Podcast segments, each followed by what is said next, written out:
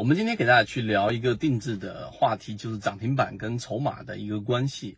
那涨停板我们都知道它是一个非常强势的表现，但很多时候我们也知道涨停板它本身是会形成一种诱多。那你一涨停板，然后呢追进去了，或者是七八个点或者九个点追进去了，那往下打一波，那实际上就进入到了一种我们说的下降通道当中的这一种钝刀割肉。所以呢，你要避免的第一种就是不要去做下降通道当中的涨停板，这是第一个。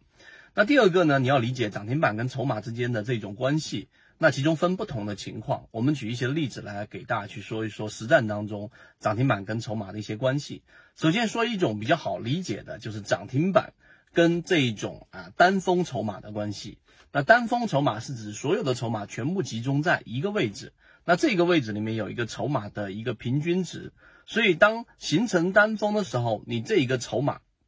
和涨停板之间，一般情况之下啊，我们分为两种简单的关系。第一种，就当这个涨停板已经形成的时候，筹码峰啊，原来单一的，举个例子，在十块钱的平均筹码的这个位置出现了一个涨停，让原有的筹码从原来的这一种啊，我们说的套牢盘啊，套牢盘可能是很多的情况之下，一下子变成了百分之六十甚至百分之八十的获利盘。也就是说，让这个筹码从原来套牢盘比较多，变成了百分之八十左右的这种获利盘。实际上，这种涨停板跟筹码一旦发生的时候，啊，我们要看的是什么呢？看第二个交易日。第二个交易日如果是属于高开，先看第一个开盘价。开盘价如果是高开三个点到四个点左右，在第二天的十点半之前，啊，那这种情况之下，它如果能够收了一个涨停板。那就已经肯定是变成了满盘获利无抛压，那么这种标的肯定是强势的，很有机会能够走出三板成妖的一种走态，这走势形态，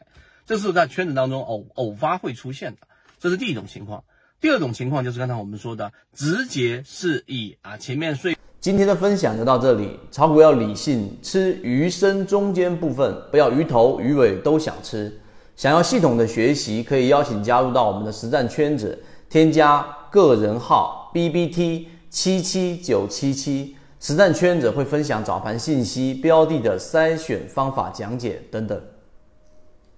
一部小阳线也好啊，大阳线也好，中阳线也好，让筹码获利盘已经去到了刚才我们所说的百分之八十前后的位置。那么第一个涨停板一出现，就已经让它满盘获利无抛压了。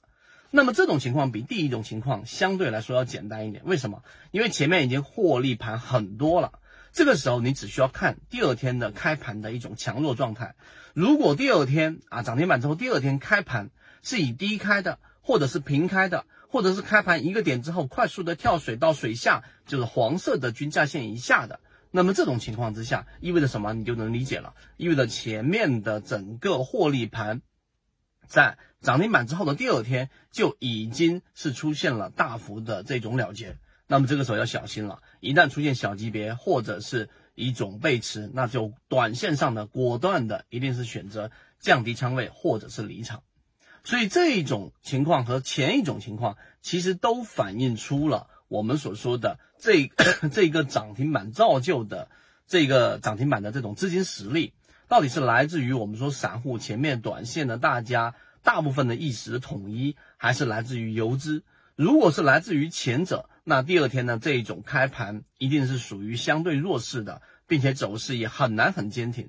那如果是来自于后者，就是游资的打板，那么情况就不一样了，可能第二天直接是一个高开，没有给你买入的机会，直接封死涨停。